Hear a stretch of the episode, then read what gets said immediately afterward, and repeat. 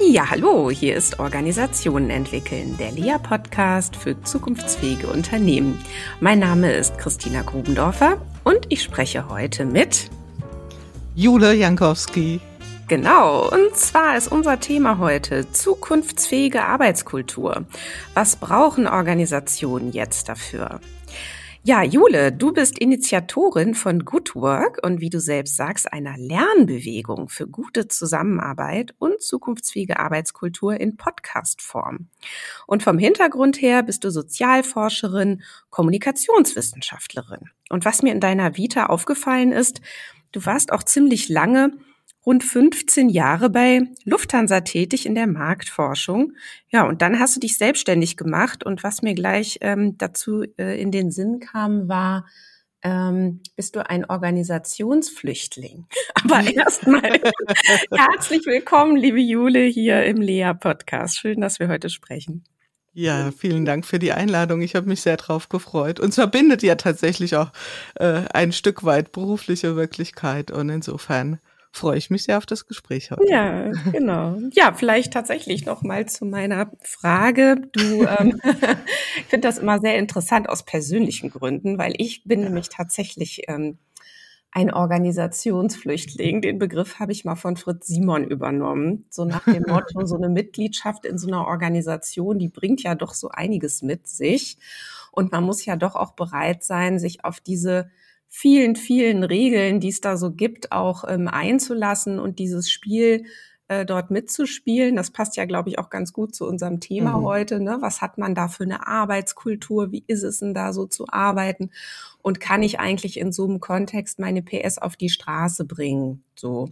Und ähm, es gibt viele solche Lebensläufe und die interessieren mich nämlich immer besonders, wenn Leute mal doch relativ lange auch innerhalb von Organisationen tätig waren und dann den Schritt nach draußen gemacht haben. Und ich hoffe, das ist jetzt nicht eine zu persönliche Frage, aber vielleicht magst du kurz sagen, ähm, ja, was dich da in die Selbstständigkeit gebracht hat. Nee, ich finde das völlig in Ordnung, Christina. Und da hast du auch schön recht. Das ist ja auch, äh, da können wir beide ja auch uns unsere Köpfe zusammenstecken, auch ähm, ein Stück weit das Privileg, Privileg von jemand, der einen Podcast hat. Man darf die persönlichen Geschichten ein bisschen rauslocken und ja. die teile ich gern. Also äh, ich mag den Begriff Organisationsflüchtling und noch mehr triggerte mich das an, was du eben sagtest, so mit den Mitgliedschaften und so. Und da kam bei mir sofort so ein anderes Bild hoch, nämlich so die Mitgliedschaft in einem Fitnessstudio. Ähm, ich weiß nicht, ob du die Erfahrung schon mal gemacht hast. Viele mhm. teilen die. Also man meldet sich hochmotiviert an. Am Anfang geht mal siebenmal die Woche dorthin und trainiert eifrig. Und wenn wir ehrlich sind, bleiben ja viele unterwegs auf der Strecke ein bisschen. Und irgendwann wird man sowas wie ähm, ein Fördermitglied. Ja, man zahlt noch brav seine Beiträge, unterstützt irgendwie dadurch indirekt das System, aber ist nicht mehr wirklich in Gedanken, mhm. Taten, Worten dabei. Und ähm, vielleicht ist das auch so eine ganz gute Metapher. Und ja, ein Stück weit kann ich ehrlich zugeben, also bin ich da auch vor etwas geflohen. Ich glaube, das schwingt ja in jeder Veränderung mit, ein von weg und auch ein Hinzu. Mhm, mhm, Wobei man sagen muss, äh, mein Hinzu war wirklich ziemlich vage, denn ähm, wie du richtig sagst, ich komme ja aus der Forschung, Sozialforschung, also habe in Mainz Publizistik studiert, das war sehr empirisch orientiert, habe dann auch viele Jahre in, einem, in der Beratung gearbeitet, also mit, mit äh, Medienwirkungsforschung und dann auf äh, Kundenseite bei Lufthansa mich mit Kundenforschung beschäftigt. Sehr stark dann in qualitativer Ausrichtung und das hat ja jetzt erstmal auf den ersten Blick mit, ich sag mal, HR-Themen, Themen der Personalentwicklung, Organisationsentwicklung relativ wenig zu tun. Von daher war dieses Hinzu schon ziemlich abstrakt ähm, mhm. nach außen oder von außen betrachtet, aber innen gab es da schon einen ziemlich klaren Magnet, der mich da rausgezogen hat. Also ja. Von daher wahrscheinlich ein, eine Mischung aus beidem und ähm, wenn wir ehrlich sind, werden wir das in allen Brüchen, Veränderungen immer erkennen. Ne? Mhm. Es gibt ein ja. etwas von weg und etwas hinzu. Genau. Ja, schön. Und ähm, ja, ein paar Anknüpfungspunkte hätte ich da gleich, aber wir müssen schauen, dass wir zu unserem Thema kommen. Ähm, aber vielleicht äh, soweit, du meintest gerade ja Marktforschung oder Kundenforschung, das hat ja erstmal nicht so viel mit HR zu tun. Dann habe ich so gedacht, ja, sollte es aber. Ne? Also so, ähm, einfach so mit diesem Gedanken, dass ja viele Organisationen, gerade auch Unternehmen, immer noch eigentlich viel zu wenig vom Kunden her denken und sich mhm. einfach sehr innenreferenziert mit sich selbst beschäftigen, mhm. ne? anstatt irgendwie zu gucken, was ist da so unsere externe Referenz. Und ähm, mhm. an der Schnittstelle warst du ja dann tätig. Ja, so, ne? absolut. Da hast du total recht, Christina, der Punkt, den du aufgreifst. Und ich erinnere mich, dass Reinhard Sprenger mal gesagt hat, aus seiner Zeit bei 3M war er ja, glaube ich, Manager. Ähm, also locker gesagt, hätten wir unser Unternehmen dicht machen können. Drei Jahre wäre das noch ohne Probleme so weitergelaufen. Wir hätten unsere Meetings weitergemacht, mhm. unsere Showfixes, unsere Prozesse schön eingehalten, bis wir mal festgestellt haben, hups, es gibt ja gar keine Kunden mehr. Und äh, ganz so arg war es mhm. sicherlich nicht, aber äh, es ist schon so. Natürlich, deswegen sagte ich, vermeintlich hat es wenig miteinander zu tun. Spätestens, wenn wir, und da kommen wir ja beide heute sicherlich dran vorbei, an dem Punkt, über den großen Bereich der Agilität sprechen, wo ja eine Prämisse drin ist, lasst uns bitte das Thema vom Kunden her denken, sind wir ja spätestens da. Mhm. Und insofern war ich eigentlich immer in der Mitte von Organisationsentwicklung und habe ähm, natürlich auch über das tägliche Tun mitbekommen, was förderlich ist und was weniger förderlich ist für eine gute Zusammenarbeit und vor allen Dingen im Sinne, in diesem Sinne der Agilität, ähm, der Kundenorientierung zusammenzuarbeiten. Also mhm. insofern mhm. war der Sprung von innen betrachtet nicht so groß, wie er vielleicht von außen aussah. ja, ja, genau. Mhm. Ja, Good Work. Lass uns doch damit mal starten. Erstmal mhm. so ein Begriffskonstrukt, da entsteht gedanklich gleich eine Brücke zu New Work. Hm, mhm. Vielleicht. Ne? Ja. Hast du da bewusst Anleihen vorgenommen oder ist der Vergleich eher störend für dich und du hast jetzt eher damit zu tun, ständig zu sagen, nein, nein, ähm, ich meine doch was anderes. Ich bin doch die andere. Mhm. Naja, nee, also ich meine, wer würde zu den Annahmen, die hinter New Work im Initialen stehen, also Stichwort Friedhof Bergmann, wer würde dazu wirklich schon Nein sagen wollen oder können? Äh, natürlich ist die Nähe bewusst gewählt. Gleichwohl ist meine Beobachtung, und da wäre ich tatsächlich auch mal neugierig zu hören, wie du das erlebt hast. Also mal so ein bisschen zurückscrollen, mhm. so vielleicht drei Jahre zurück, wenn ich da in Organisationen reinkam und ein bisschen was von New Work erzählt haben, dann ging ganz oft auch schon so ein bisschen ja, die Augen nach oben oder nach unten oder auf jeden Fall nicht unbedingt die große Begeisterung. Ich habe da oft drüber nachgedacht, ähm, was ist denn so ein Triggerpunkt dabei? Wir hatten da ja auch schon so erlebt, dass ähm, New Work ein Stück weit auch in der Ecke sich entwickelt hat, wo es sicherlich initial überhaupt nicht hin wollte. Mhm. Ja, wo es also sehr viel um von außen wahrnehmbare Dinge ging, ja, wie sehen die Büros aus und was für eine happy clappy Kultur können wir hier mal etablieren? Das ist ja nicht das, worum es im Kern ging. Und gleichzeitig glaube ich, dass in dem Wort neu auch ein bisschen was steckt, denn ich kann ja schlechterdings etwas neu machen, ja, also New Work sagt ja arbeitet neu und so machen, wie ich es bisher getan habe. Also da darf ich mich ja entscheiden. Hm. Insofern steckt in dem Wort New Work auch ein zu einem gewissen Anteil eine Abwertung des bisherigen. Und wenn Menschen etwas wirklich nicht mögen, dann ist es ihre eigene Vergangenheit zu beleidigen. Und äh, das ist sicherlich nicht sehr bewusst immer gelaufen, aber ich glaube halt auch, dass wir bei diesem New Work oft übersehen, dass ja neu kein Selbstzweck ist. Mhm. Es kann uns ja nicht darum gehen, etwas Hauptsache neu zu machen, sondern, und jetzt kommen wir dahin, Hauptsache gut. Und für mich ganz klar, äh, zwischen alt und neu liegt gut. Ne? Also das ist quasi wie so eine Art Moderation dahin, weil ich glaube, der Sprung in dieses Neue ist für manche Organisationen, für viele Menschen einfach ganz schön groß. Und das wird mich jetzt echt auch mal interessieren, wie du das so erlebt hast. Du bist ja, ja auch in nämlichen Themen unterwegs, ob dir das auch so begegnet ist, dieses Phänomen ja. der ja. Aversion oder Reaktanz mhm. regelrecht. Ja, ja ähm, also ich stimme dir da erstmal in dem zu, dass wir äh, auch bei Lea in unseren Beratungsprozessen äh, erlebt haben, dass New Work eigentlich eher so ein Containerbegriff geworden war oder auch ist, mhm. in den man alles reingepackt hat, was jetzt irgendwie so in Richtung anders arbeiten passte. Mhm.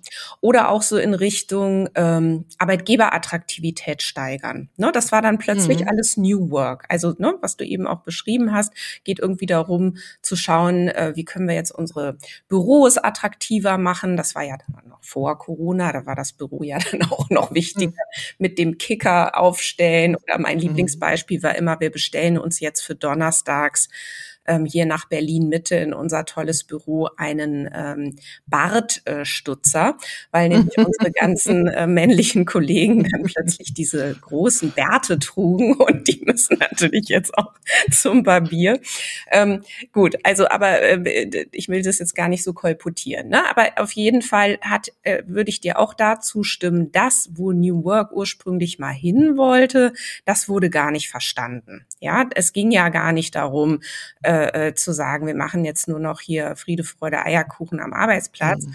sondern es ging ja Friedhof Bergmann äh, äh, äh, vor allen Dingen darum, ähm, Arbeit anders zu denken, nämlich zu sagen, Leute, komm, ne, äh, lass uns doch mal drüber nachdenken, wie können wir alle wirklich einen Beitrag leisten zu einer besseren Welt und wie könnt ihr euch ähm, auch so in die Arbeitswelt einbringen, dass ihr ähm, etwas macht, was euch wirklich äh, Freude macht, beziehungsweise was euch sinnvoll erscheint. Ein sehr hehrer Anspruch natürlich, mhm. auch für viele Jobs, wo das sicherlich schwer ist, das so mitzudenken. Und beschäftigt euch doch auch noch mal mit was anderem im Leben und seht eher mal zu, wie könnt ihr auch ähm, über die Arbeit hinaus euch auch ein Stück selber äh, versorgen und euch unabhängiger von Erwerbsarbeit mhm. machen. All das waren ja die Grundgedanken. Ne? So. Mhm. Und ähm, ich teile aber auch völlig, dass es viele, viele Kontexte gab, in denen auch wir ähm, dann auf äh, wirklich große Vorbehalte äh, gestoßen sind. Mhm. Und ich finde auch deswegen deine ähm, äh, deinen Punkt zu sagen, wer möchte schon seine Vergangenheit beleidigen? Ne? Also warum mhm. alles new? Lass uns doch lieber mal schauen, ähm, wie wir es gut machen können. So, also da kann ich gut mitgehen mhm. und gut anknüpfen. Ja, und ähm, was du eben auch sagtest, also dieses ich sag mal, die Botschaft von Friedhof Bergmann, wenn wir da mal zurückkommen, war ja ein Stück weit auch dieses Do what you love. Und viele Menschen sagen ja, ja, wenn ich ja wüsste, was ich love, dann würde ich es auch tun. Genau. Ja. Und ähm, ja. vielleicht kann man in mhm. dem Sinne auch Good Work ein Stück weit als das sehen, äh, dass es sagt, love what you do. Also mhm. das heißt, wir setzen erstmal da an, was ist denn bewahrenswert auch. Mhm. Das heißt nicht alles beim Alten belassen, also auch ein Missverständnis, sondern wirklich ganz strukturiert hingucken, was ist denn von dem, was wir tun, wirklich geeignet, uns weiter nach vorne zu bringen. Also wo knüpfen wir an? Es wäre ja völlig absurd, jetzt alles ähm, das Kind mit dem Bade auszuschütten und alles über Bord zu werfen. Ja. Also von daher eine Brücke. Ja? Okay, eine wunderbar. Brücke, die sich freundlich äh, New Work hinwendet und äh, sich aber dennoch abgrenzt. Ja. Und deine Absicht, überhaupt damit zu starten, lässt die sich irgendwie beschreiben? So, mhm. dass, äh, also gab es irgendeinen Auslöser? Äh, war es die Pandemie oder äh, mhm. du, du, hast ja wahnsinnig viele Gespräche auch geführt ähm, mhm. in der in der letzten Zeit und da ist einiges zusammengekommen. Da braucht es schon eine große Motivation, das zu tun, ja. würde ich mal vermuten. Ja, gut, du weißt ja, wie das ist. Da sind wir wieder beim Fitnessstudio. Die hält ja nicht für immer die Motivation. also da braucht es schon einen guten, einen guten, guten Grund, äh, der mich zieht oder der uns zieht. Und das war definitiv so. Also diese ganzen, ich sag mal jetzt anmoderierenden Überlegungen zu New Work und Good Work, die gab es natürlich schon in, nicht nur in meinem Kopf, in vielen Köpfen sicherlich ähnliche Beobachtungen, ähm, auch schon als wir von Corona noch nichts wussten.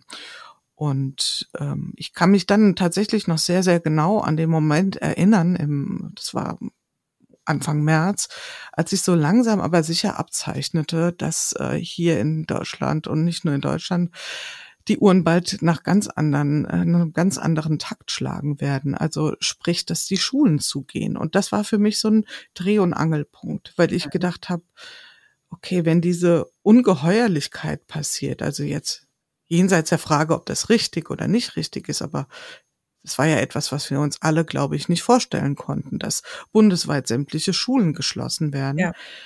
Dann war so der nächste Punkt, okay, dann sind die Kinder zu Hause, dann muss ein Elternteil bei den kleineren Kindern sein. Okay, äh, kurz mal überschlagen. Also ab Montag, das war dann schon so quasi in der Woche vor diesem bundesweiten Schulschluss, sitzen hier äh, Hunderttausende, Millionen Menschen im Homeoffice. Und ich sagte, wie soll das gehen? Ja, also das hält das Internet nicht aus, ja. Mhm. VPN-Tunnel werden implodieren. Wie soll das funktionieren? Das hat ja schon vorher einen riesen Aufruhr gegeben, gerade in großen Unternehmen, wenn Leute mal dauerhaft einen Tag Homeoffice äh, mhm, genehmigt bekommen wollten und jetzt sollen plötzlich das in dieser ähm, umfassenden Art und Weise die Zusammenarbeit gehen. Und dann ähm, war meine Überlegung, und das ist vielleicht so ein bisschen der wenn ich das mal so sagen darf, visionäre Part bei Good Work, dass ich gedacht habe, das hier ist eine Abrisskante in der Art und Weise, wie wir zusammenarbeiten, die wir alle so noch nicht erlebt haben. Hier wird sich etwas in ein davor und danach einteilen und da ist man gut beraten mitzuschreiben. Also nicht gleich an Tag eins sagen, was wir gelernt haben, sondern erstmal nur mitschreiben. Und das war der, äh, das war quasi die Initialzündung, jeden Tag Interviews zu machen. Also sprich, die Sozialforscherin in mir hat angeklopft und gesagt, okay, wir machen einen Leitfaden. Und mit diesem Leitfaden habe ich dann angefangen, jeden Tag Interviews mit Menschen zu oder über ihr Erleben ähm, der Veränderung zu führen. Und das ähm, hat dann eine ganz eigene Dynamik bekommen. Also das regte dann auch eine gewisse Aufmerksamkeit. Dann sprangen auf einmal auch Menschen mit ähm, auf den Zug auf, die man vielleicht in den sozialen Medien, aber auch nicht nur da kennt, also prominentere Gäste. Und dann äh, wurde das eine recht große Bewegung oder eine große Initiative. Und ähm, es wurden dann insgesamt 100 Folgen. Aber der Gedanke von Anfang an war, mitschreiben, ja. zusammentragen, ja. auswerten. Also und, eigentlich ähm, forschen, ne? Eine Forschung. Es ist eine Forschung. Fragen. Genau. Es ist, ja. genau, es ist eine Feldforschung und das vielleicht noch, ähm, ich sitze jetzt aktuell gerade daran, das Buch zu schreiben, ähm, was dann auch so heißen wird, zwischen alt und neu liegt gut, ähm, wo ich genau die Erkenntnisse aus diesen ersten 100 Interviews ähm, zusammenfasse und es geht ja weiter. Also jetzt äh, läuft der Podcast weiter und geht jetzt so ein bisschen entlang dieser Erkenntnisse in die Tiefe. Ja, es ist also nicht mehr dieses Beobachtende, sondern tatsächlich jetzt eher Expertengespräche. Ja. Aber das vielleicht so mhm. zum Rahmen. Mhm. Ja, also wunderbar. Ich war ganz irritiert, ehrlich gesagt, dass zu Beginn der Pandemie es dann nämlich schon ganz viele Veröffentlichungen darüber gab, äh, the new normal, ja, oder mhm, normal. Genau. So, so ist es jetzt. So, so wird's dann sein in Zukunft. Und ich dachte immer so, meine Güte, bin ich zu langsam oder, also, oder hab ich ja, also, ne, sondern ich würde auch mhm. erstmal sagen, ich bin jetzt mal neugierig. Ich würde jetzt erstmal beobachten, äh, was passiert mhm. denn eigentlich? Was verändert sich denn überhaupt, ne? Und, ähm, deswegen, also, das finde ich äh, genau richtig, da erstmal, ähm, zu forschen. So, jetzt hast du ja aber schon über 100 Gespräche geführt. Mhm. Deswegen, äh, und du schreibst natürlich gerade das Buch, da freuen wir uns drauf. Und trotzdem, ähm, vielleicht magst du uns ja schon mal ein paar Erkenntnisse verraten, beziehungsweise so viel ich ja auch weiß, hast du ja auch bereits ähm, deine Good Work-Prinzipien entwickelt. Waren die denn jetzt eigentlich vorher schon da oder haben die sich dann über die Gespräche entwickelt und wie sind die überhaupt? Erzähl doch dazu bitte noch ein bisschen was. Ja, also wenn, wenn du dir das jetzt so vorstellst, jetzt sind da, ähm, ich meine, du bist ja auch eine eifrige Podcasterin und äh, wenn du jetzt mal alles transkribieren würdest, was die Menschen bei dir auf deinem Kanal gesagt haben, ging es dir da auch ähnlich. Jetzt stell dir das einfach physisch vor, jetzt liegen da 7000 Gesprächsminuten abgetippt vor dir und dann so Kratzkinn. Ähm, was, was soll mir das jetzt alles sagen? Und hm. ähm, vielleicht in der qualitativen Forschung, wenn man solche Erkenntnisse versucht rauszuziehen, wäre es ehrlich gesagt nicht redlich und auch nicht aufrichtig und nicht wahrhaftig zu behaupten, dass man ohne Hypothesen an die Auswertung rangeht. Natürlich gab es schon vorher Hypothesen, vielleicht nicht so bewusst formuliert, aber die sind ja in mir implizit angelegt mhm. gewesen, mhm. schon vorher in meiner Beobachtungswelt, in meiner Vorstellungswelt, meinem Blick, ähm, wie ich auf Arbeit schaue und der sich ja mit dem Blick vieler Menschen deckt. Nicht aller logischerweise, aber so. Das heißt also, man geht mit einem gewissen Perspektive an die Auswertung raus und findet bestimmte Hypothesen bestätigt. Und wenn ich jetzt heute auf die fünf Prinzipien gucke, dann würde ich sagen, ähm, hätte ich die auch schon vorher so formulieren können? Vielleicht, aber vielleicht nicht in dieser Stringenz und nicht mit dieser Unterfütterung. Also das heißt, ähm, wenn wir die fünf, die packen wir ja vielleicht gleich auch nochmal aus, ähm, das uns gut, anschauen, genau. ja. ja, dann, dann kommen auch immer mal wieder so ganz konkrete ähm, O-Töne aus den Folgen, wo ich sage, genau, das waren so Momente, wo ich sagte, wow, stimmt, das ist jetzt wirklich eine Perspektive, die ist prominent, die sollten wir mal ein bisschen, also nicht prominent, weil es jemand Prominentes gesagt hat, sondern weil es so einen wesentlichen Kern getroffen hat. Aber nur ganz kurz nochmal, wenn du jetzt sagst, du hattest ja Hypothesen, äh, vielleicht mhm. im Kopf oder die haben dich geleitet oder so, ähm, zu welcher Frage denn eigentlich? Also was, wonach ja, hast du denn gesucht? Also was, ja. was so eine sehr schnelle ähm, ähm, Beobachtung war, war zum Beispiel das Thema ähm, Agilität. Das war ja auch so eine Buzzword schlechthin. Mhm. Ähm, ich sag mal, gerade wenn ich so die Zeit 2017, 2018, 2019 ganz extrem anschaue, gab es ja kaum ein größeres äh, Unternehmen und nicht nur die, die sich mit dieser Frage beschäftigt haben. Ja. Wie können wir hier agiler werden? Ja, mit allen ja, wie soll man sagen, mit allen äh, ähm, Beschränkungen, Limitationen und Diskussionen, die da einhergingen. Also es war ein absolute Buzzword-Schlacht. Und was ich ganz spannend fand, dass mit Einsätzen der Pandemie das Wort wie gestorben war. Also man hat das Wort kaum gehört. Wenn ich an die Interviews denke, haben die Menschen das Wort auch so gut wie nie in den Mund genommen. Wenn sie aber beschrieben haben, was sie tun in ihrem Umgang, dann muss ich sagen, haben sie genau das gemacht, was wir mit agilen Prinzipien immer beschreiben. Also mit anderen Worten, eine ganz klare Hypothese war, wir sind von einer, sagen wir mal, viel diskutierten, ich überhöhe das jetzt mal bewusst, äh, unreifen Umgang von Agilität oder mit Agilität hin zu einer gelebten Agilität gekommen. Und ähm, da finden sich wahnsinnig viele Hinweise für. Ja, das ist so ein Punkt, der äh, in die Richtung geht. Ja, ein mach mal ganz kurz ein Beispiel, mhm. weil wenn ich mir vorstelle, ne, unsere Hörerinnen und Hörer fragen sich jetzt vielleicht, okay, wa was denn zum Beispiel? Was, mhm. war denn jetzt gelebte Agilität, mhm. wo vorher nur Buzzwords äh, durch die Gegend flogen? Also erstmal schon, dass man versucht hat, das Wort gar nicht so prominent durch die Tür zu schieben und dann irgendwelche Trainings zu machen, sondern dass man sehr schnell auch in so Sachen wie zum Beispiel Taskforce Units, ja, ähm, das dann beschrieben wurde, wie ganz kleinschrittig der Umgang mit der Pandemie dezentral organisiert wurde, äh, hierarchieübergreifend, interdisziplinäre ähm, ja, Einheiten gebildet wurden, die dann festgelegt haben, wie ähm, oder Lösungen entwickelt haben, kleinschrittig mit Feedbackzyklen, wie man denn jetzt mit diesem Pandemiegeschehen in den eigenen Prozessen, Abläufen umgehen soll. Das war so ein ganz prominentes Beispiel. Ich glaube, daran wird es sehr, sehr deutlich.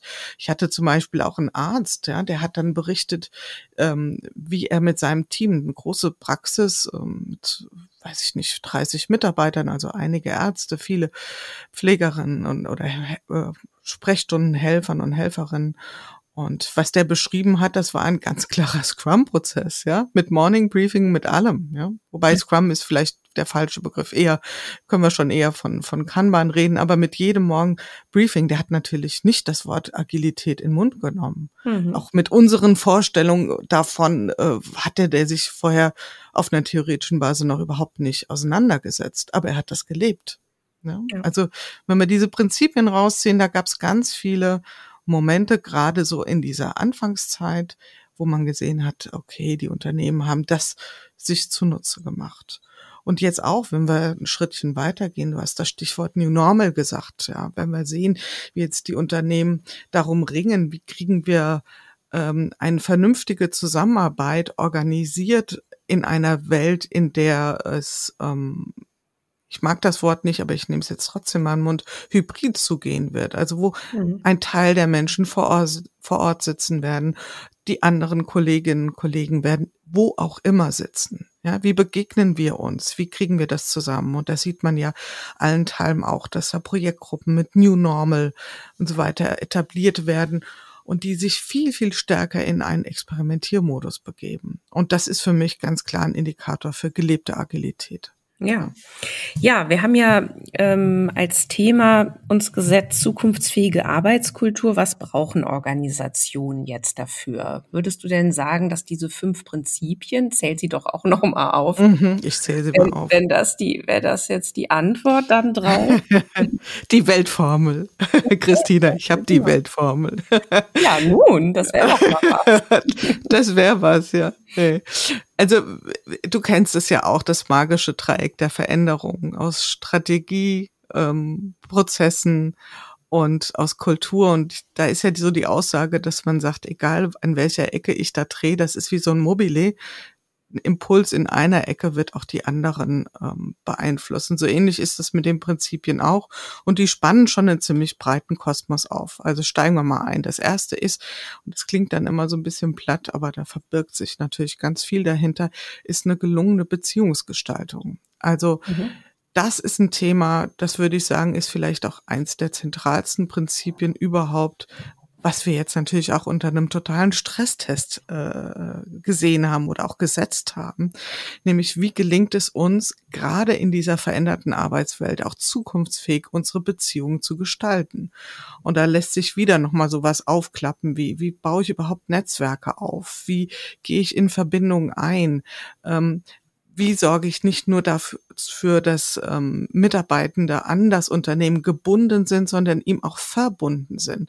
Das ist eine ganz, ganz schwierige Frage, äh, wenn wir eher so ein bisschen mhm. mittelfristig blicken. Ja, mhm. wie baue ich eine Vertrauenskultur auf? Also Beziehungsgestaltung ist für mich eins der zentralen, wenn nicht sogar das zentrale Good Work Prinzip schlechthin. Und das galt vorher und das haben wir jetzt, glaube ich, nur unter den besonderen Vorzeichen sehr deutlich gespürt. Mhm. Ein zweites ist sicherlich das Thema flexible Strukturen. Hört sich ja ein bisschen an wie ein Oxymoron, so ein Widerspruch in sich. Und genau diese Balance ist aber das, womit Menschen auf individueller Ebene sehr stark ringen, aber die Unternehmen als Gän in Gänze natürlich auch, ja. Wo braucht es mehr Flexibilität? Wo braucht es mehr Strukturen? Sind wir da in einer guten Balance? Weil das haben wir gesehen, das war ja in den ersten Wochen, Monaten sehr deutlich zu spüren, dass dieses Thema alle Strukturen sind implodiert oder viele eben auch im täglichen Ablauf. Das können wir ja, müssen wir nur auf uns selbst schauen, ja, dass wir die alle neu etablieren mussten. Das war für viele, viele Menschen ein totaler Stress- und Belastungsfaktor. Ja, sag nur ganz kurz, was du mit mhm. Struktur meinst, weil der Begriff, der wird so oft so, mhm. ähm, ja, der wird so verwendet. Die einen denken gleich an irgendwelche Ablauforganisationen, die nächsten denken an Hierarchie, wieder andere denken an mhm. Prozesse. Mhm. Ähm, also ich persönlich denke immer an äh, die gesamten, also die Summe aller Erwartungsstrukturen in, in Organisationen. Das ist für mhm. mich die Struktur. Äh, woran denkst du, mhm. beziehungsweise und auch wenn du sagst flexible Strukturen, was wäre denn da für ein Beispiel dann? Mhm. Also du sagst, du packst schon äh, das Problem beim Kern, nämlich dass das Wort Struktur ja erstmal sehr, sehr weit ist. Also eine Struktur kann ja alles Mögliche sein. Ich würde da vor allen Dingen erstmal sehen, äh, Struktur hinsichtlich Zeit, ja, Zeitstrukturen. Ja, die Frage, wie teile ich Zeiten ein auf individueller Ebene, aber auch als Organisation. Das hat sicherlich eine Raumkomponente, ja, also auch eine Örtlichkeit. Ja, wie, wie strukturiere ich da Dinge? Stichwort, ähm, wie gestalten wir unsere Arbeitsumgebung?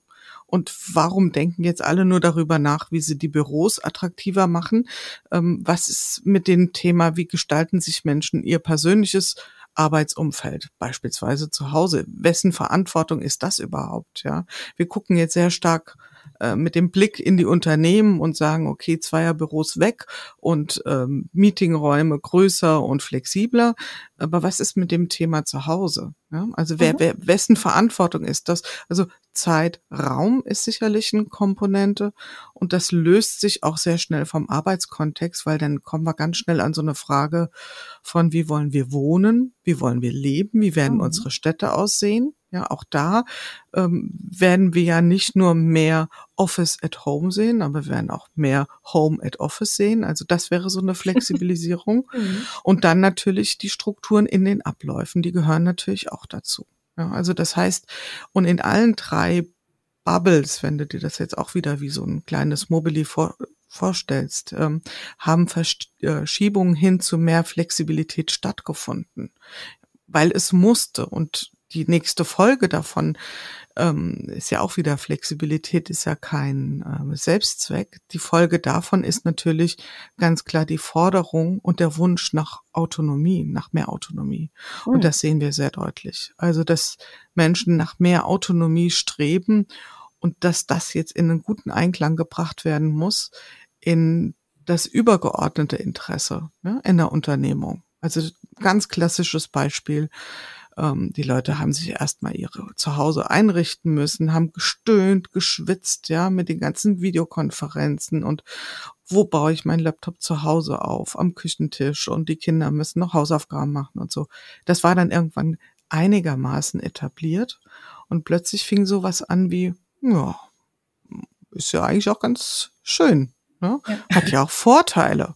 Ja, also es macht ja auch Sinn, nicht für jede dieser Arbeitsschritte äh, jeden Tag eine Stunde hin und zurück wieder ins Büro fahren zu müssen. Ist ja nicht unbedingt mehrwertig, mhm. wenn es auch so funktioniert. Ja, Kern ja, geht's aber vielleicht nur ganz genau. kurz dazwischen so. Ähm, weil was du da beobachtest oder was du da auch beschreibst, ähm, war ja eben auch so ein Aufweichen von bestehenden Regeln oder so. Genau. Ach, dann geht's ja jetzt vielleicht doch oder komm, wir probieren das mal aus, wir machen das jetzt einfach. Mhm. Also und was ja jetzt gerade wieder passiert ist, jetzt wird es natürlich auch versucht, also diese Erfahrungen äh, wurden ausgewertet und jetzt sind viele Organisationen gerade dabei, ähm, neue Betriebsvereinbarungen zu schließen, genau. zum Beispiel zum Thema Homeoffice. Ne? Und dann ist es wieder ein Ringen um dieses, wie zurren wir denn das jetzt alles wieder mhm. fest? so in Richtung mhm. ähm, ne, verlässliche Strukturen und äh, Vergleichbarkeit und das muss ja auch alles irgendwie gerecht sein und wenn ich das dem einen erlaube, muss ich dem anderen auch erlauben und und und und und. Ne? Also mhm. das heißt, da wäre ja auch die Frage, ob das Pendel dann nicht doch auch wieder äh, in Organisationen in die andere Richtung ähm, zurückschlägt aber wir sind ja auch beim Thema Prinzipien oder beim Thema, vielleicht können wir sagen, so eine Art Credo. Ne? Guckt dahin, mhm. guckt das, was ihr da braucht. Und wenn ich dich jetzt richtig verstehe, wäre das ja vielleicht auch so ein Appell in Richtung, äh, bewahrt euch doch auch ein Stück dieser Flexibilität. Auf jeden Fall. Ne? Nee, ja. Müsst ihr wieder alles Wie gesagt, genau. Genau, absolut. Also in Good Work würde es ja auch immer darum gehen zu sagen, was ist denn wichtig? Was wollen wir uns denn aus unserer alten Kultur auch bewahren? Ja, wenn wir sagen, ähm, dass uns der und der Team Jourfix sehr wichtig war. Und dann ist ja nicht die Antwort darauf, den schmeißen wir jetzt über Bord. Und ich glaube, so, so äh, absurd gehen die Unternehmen auch nicht vor. Aber wie du richtig sagst, es wird da auch so einen Rebound-Effekt geben, ja, also dass wirklich es jetzt vielleicht ein bisschen übertrieben wird an der einen oder anderen Stelle, beziehungsweise nicht richtig verstanden wird, dass schlicht der Anspruch der Mitarbeitenden immer stärker sein wird, ich rede nicht von Flexibilität, sondern von Autonomie, also von Selbstbestimmung. Hm. Und das ist etwas ganz anderes, weil dann bin ich mit einem viel größeren Thema beschäftigt, als mit, wir machen drei Tage vor Ort und zwei Tage kann jeder arbeiten, wo er möchte. Ja. ja. Sondern dann geht's wirklich viel, viel weiter. Ja. Und ich glaube, das ist in eine Balance zu bringen, wieder zu sagen, es geht ja nicht nur darum, dass jeder seine Wünsch dir was Welt hat, sondern wir sollen ja schon schauen, dass auch das Ergebnis insgesamt stimmt, dass wir zu guten Arbeitsergebnissen kommen und Stichwort Bindung an das Unternehmen, das wird gern mal aus dem Blick verloren, dass das nicht, ähm, dass das eben nicht passiert, dass das nicht aus dem Blick gerät. Ja, da ändert sich ja auch gerade ganz viel. Ah ja, aber ich merke schon, ich glaube, wir brauchen mhm. noch, noch fünf Folgen. Im Prinzip eine. Aber wir haben jetzt gelungene Beziehungsgestaltung, wir mhm. haben die flexiblen Strukturen. Wie geht's mhm. weiter? Es gibt ein nächstes Balance-Thema, das ist die digitale Balance. Das ist ähm, aber auch nicht nur so zu verstehen im Sinne von, wie viel ähm, analog, wie viel digital braucht es in meinem Leben oder braucht es in unserer Arbeitswirklichkeit, sondern wirklich, und da sind ja ganz viele Unternehmen gerade dran, ein differenziertes Sortieren. Was braucht es wann, in welcher Zeit? Und ich bin wirklich ein erklärter Kritiker des Wortes Hybrid, ja, weil mhm. ich finde, das ist so die Zukunft ist Hybrid, das äh, ein schönes, schönes Triggerknöpfchen für mich, weil das halte ich für eine ziemliche mit Nö, wir müssen ja auch, Ich finde auch Hybrid, ich finde auch dieses ähm, Reduzieren auf Ambidextrie oder so, das finde ja. ich eigentlich auch nicht so gut. Ich finde, es wird ja Organisationen viel eher gerecht zu sagen, sie sind ja ständig in diesen ganzen Widersprüchlichkeiten unterwegs und Balance genau. ist ein gutes Wort, immer zu gucken, was ist jetzt unsere Balance gerade oder wie, was braucht es im Moment und dieses immer wieder neu auf den Prüfstand zu stellen. Ich glaube, das ist eine ganz, ganz wichtige Kompetenz. Ähm, war es immer schon, wenn Organisationen das gut hinbekommen haben, aber jetzt umso mehr eben immer wieder gut zu schauen, ähm, wie kann das eine und wie kann aber auch das andere mhm. dann äh, äh gelingen. Ne? Ja, und des, den Vergleich, den du bringst, finde ich total schön mit Ambidextrie, weil das ist ja auch Beidhändigkeit. Also Hybrid sagt ja das aus zweierlei äh, Ursprung. Aber was ist die zwei? Also ist es wirklich, was ist dann das Analoge, was ist das Digitale? Also der Mensch, der im Büro sitzt und dort seine digitalen Anwendungen macht, das ist dann was von den beiden? Also im Gegensatz zu dem, der wo auch immer sitzt. Also die Betrachtung ist irgendwie schräg. Und vor allen Dingen mhm. werden ja unter diesem Wort so viele Dinge geklammert, die ganz unterschiedliche Auswirkungen und, und Implikationen haben. Also Hybrid einmal als Bezeichnung für wer sitzt wo, ja, also vor Ort oder nicht vor Ort.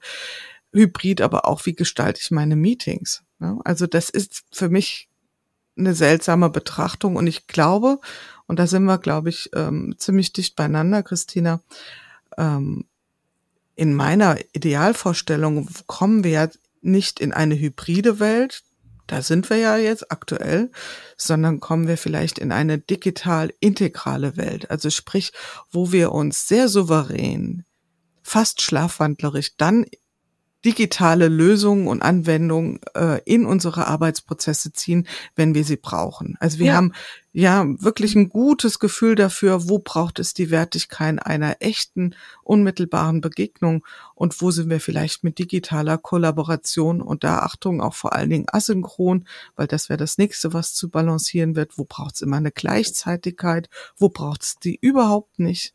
Ja, dass wir da viel souveräner und viel mit viel mehr Exzellenz unterwegs sind. Also das ist äh, nach meiner Lesart eine digitale Balance, ja. die ähm, sehr hilfreich ist für eine gute Arbeitskultur. Wunderbar. Das war Nummer drei.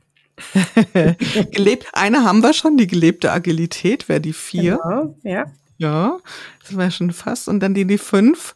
Ähm, ist quasi adressiert ein Stück weit. Und wenn wir jetzt nochmal das Dreieck der Veränderung uns vor Augen führen, dann finden wir viele ähm, Dimensionen da auch oder eigentlich finden wir alle Dimensionen abgedeckt.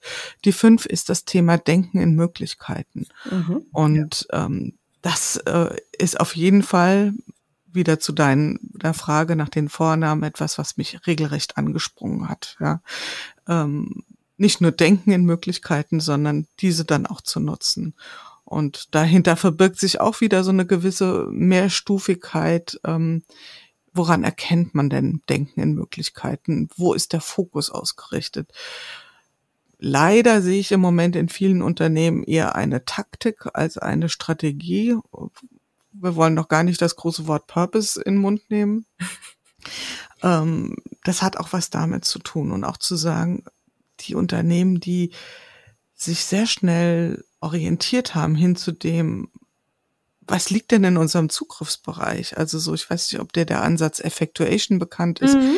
die ja auch sagen, lass uns doch erstmal in den Kühlschrank gucken und gucken, was da ist. Also was können mhm. wir, ähm, was ist da ähm, und was können wir daraus bauen? Da gibt's ein paar sehr schöne Geschichten auch, äh, die Menschen im Good Work Podcast geteilt haben, wo man das sehr eindrücklich sehen kann. Aber ich glaube, das ist äh, ein Thema, was weit über diese Zeit hier hinausreicht, wie ist es um das Denken der in Möglichkeiten bestellt der Unternehmen? Weißt du, was mich gerade da noch umtreibt? Jetzt ist ja leider ja. unsere Zeit eigentlich schon rum. Ne? Ich mhm. habe natürlich äh, äh, hätte ich wahnsinnig Interesse jetzt hier noch in einzelne mhm. Sachen tiefer rein, aber ich würde gern mal so deinen Blick drauf ähm, äh, kennenlernen.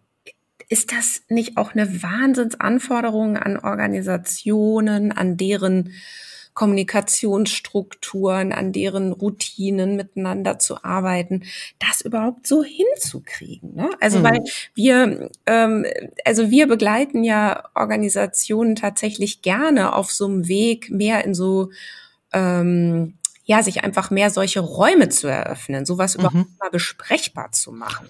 Ja, und sich auch mal zu erlauben, sich für mhm. so etwas Zeit zu nehmen. Das muss ja nicht immer gleich ein ganzer Workshop-Tag sein, ja. Aber wenn sich eine Unternehmensleitung einfach mal regelmäßig zwei Stunden Zeit nehmen würde, um solche Fragen zu reflektieren, wäre doch wahnsinnig viel gewonnen. Und trotzdem erlebe ich so oft was anderes. Mhm. Ähm, was ist so deine Erfahrung oder dein Blick darauf? Was braucht es da auch aus deiner mhm. Sicht? Nee, das, das finde ich äh, sehr spannend, was du sagst, Christina. Und das ist natürlich das, was ich auch erlebe. Und wenn wir jetzt über die fünf Prinzipien reden, dann heißt das ja auch nicht, äh, das sind eure fünf Hausaufgaben, macht die bitte perfekt und dann ist alles gut. Ja. Das sind ja Suchfilter, das sind ja Perspektiven, unter denen man so Reflexionsprozesse starten kann. Mhm. Und das, was du sagst, absolut. Ähm, ich glaube, da ist immer noch ganz, ganz viel Luft nach oben, was das betrifft. Ich glaube, die Notwendigkeit dafür, die haben wir ein Stück weit gesehen. Also im, ähm, wie soll ich mal sagen, in, in, in Zeiten, wo der Entscheidungsdruck sehr groß ist, weil die Veränderungsdynamik uns förmlich überrollt. Und da können wir jetzt äh, in die aktuelle politische Lage gucken mhm. oder in die Pandemiesituation am Anfang, ist die Bereitschaft, sofort zu reflektieren, relativ gering. Ich glaube, dass wir aber jetzt schon ein Stück weit gelernt haben, wo es uns unterstützt. Also ich glaube, dass die Unternehmen sich da auf eine Reise begeben. Und das ist ja sehr wertvoll, dass Unternehmen oder Beratung, wie du das ja auch tust, mit deinen Kollegen, mit deinem Netzwerk, dazu anhalten oder dazu inspirieren, das stärker zu nutzen. Also, und es ist der Anfang. Es fängt erst an, also das, das Erkennen, die Erkenntnis, dass diese Art der Reflexion hilfreich ist. Ja. Also ich glaube, da, da, das wird aber sicherlich ein Teil der Veränderung in eine neue Arbeitswelt sein, sich dafür mehr Raum einzugestehen. Stärker, ich hatte es anfangs gesagt, in so einen Experimentiermodus zu gehen. Ja, um sich dann nämlich auch mit sich selbst auszukennen, ne? weil mhm. darum geht's ja auch. Das ja, man ja auch mal, wie, wie genau. ticken wir eigentlich, ja? Wie genau. funktioniert das bei uns? Und ähm, genau. ähm, da müsste man doch auch unternehmerisch ein Rieseninteresse eigentlich dran haben, seinen eigenen Laden zu verstehen, ne? um zu sagen, wie kann ich genau, jetzt strategisch lenken? So. Genau, es gibt ja. ja. den schönen Spruch, wenn Siemens wüsste, was Siemens weiß. Ja. Also das heißt erstmal überhaupt eine Bestandsaufnahme. Ich glaube, du hattest ja auch Wolf Lotter in deinem Interview. Mhm, genau. Und äh, ja auch, ne? ist ja der große Verfechter ja. des, des, äh, mhm. des Praktizierens von Bestandsaufnahmen. Also erstmal verstehen, was ist denn da. Und das braucht Reflexion, das ist ganz klar. Ja, also mir gefallen diese Suchfelder sehr gut und ich glaube, es mhm. ist auch gut, welche zu haben. So und jetzt kann man mhm. natürlich, also ich müsste wahrscheinlich jetzt noch mal drüber nachdenken, ob ich vielleicht auch noch auf andere käme, aber das ist ja erstmal egal, weil ich glaube, wenn man damit mal beginnt, dann hat man schon ganz viel gewonnen. Ja, also vielen mhm. Dank dafür diese tolle Anregung und auch diese ganze Arbeit, die du dir da gemacht hast. Und ja, ich würde mich wirklich sehr freuen, Jule, wenn wir da weiter im Austausch bleiben könnten. Definitiv. Ja, du für heute erstmal ganz lieben Dank für dieses Gespräch. Und mhm. ähm, ja, ich wünsche dir noch ganz viel Spaß damit, ganz viel Freude und neue spannende Erkenntnisse. Das danke ich dir auch ganz herzlich. War ein sehr, sehr schönes, angenehmes Gespräch. Und ich freue mich schon auf eine Gegeneinladung. Ist ja schon ausgesprochen. Also, wenn du dann mal zu Goodwork kommst. Und ich habe auch schon so ein kleines Thema mir überlegt, äh, wo ich auch mal sehr gespannt bin, äh, was deine Haltung dazu ist. Wir spoilern noch nicht. Das verraten Christina. wir noch nicht, ne? Genau. Nein, ja, das gut. heben wir uns auf. Ja? Danke, Julia. Also alles Gute auch für dich. Dir auch. Tschüss. Ja, das war Organisationen entwickeln, der Lea-Podcast für zukunftsfähige Unternehmen. Ich bedanke mich wie immer sehr herzlich fürs Zuhören und weitere Hinweise zu Jule Jankowski, zu dieser Show gibt es natürlich in den Show Notes oder ihr schaut vorbei auf unserer Website unter www.becomebetter.org. Vielen Dank und bis zum nächsten Mal. Tschüss.